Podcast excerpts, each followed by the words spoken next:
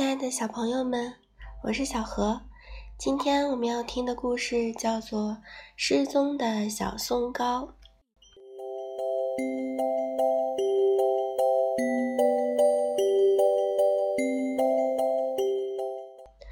一天，米奇烤了好多香甜美味的小松糕，他想和好朋友们一起来分享。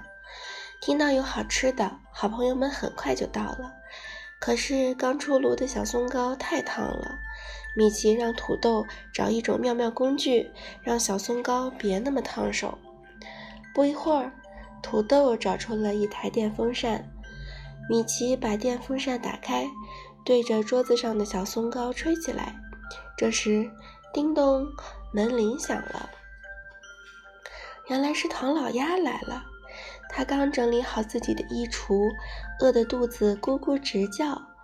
米奇想让唐老鸭赶快吃一块小松糕，可大家回头一看，小松糕不见了。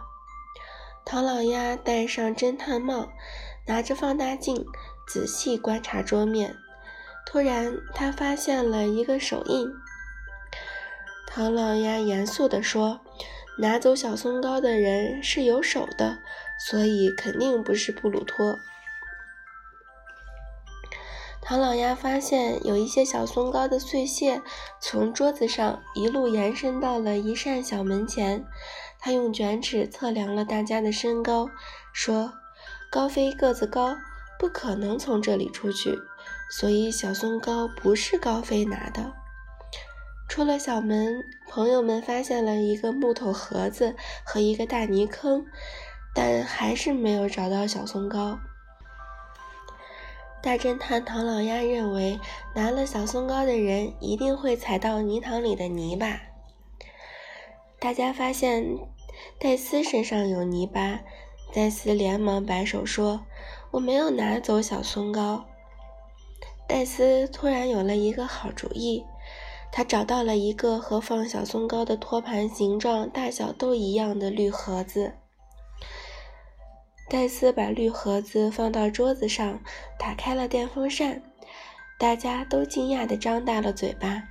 绿盒子被电风扇直接吹出了小门，大家追出来，看到绿盒子刚好落在了泥坑里的木头盒子旁，小松糕就在这里。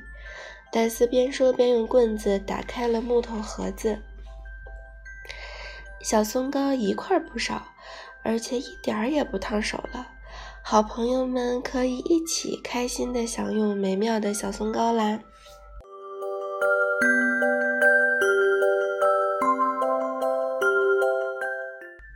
在这个故事里，大侦探唐老鸭和朋友们通过观察推理，终于找到了失踪的小松糕。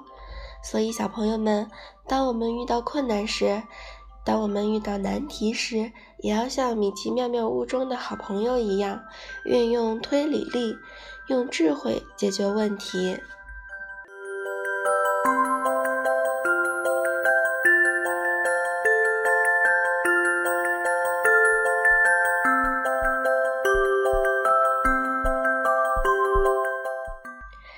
亲爱的小朋友们，我是小何。今天的故事就听到这里吧，我们明天再见。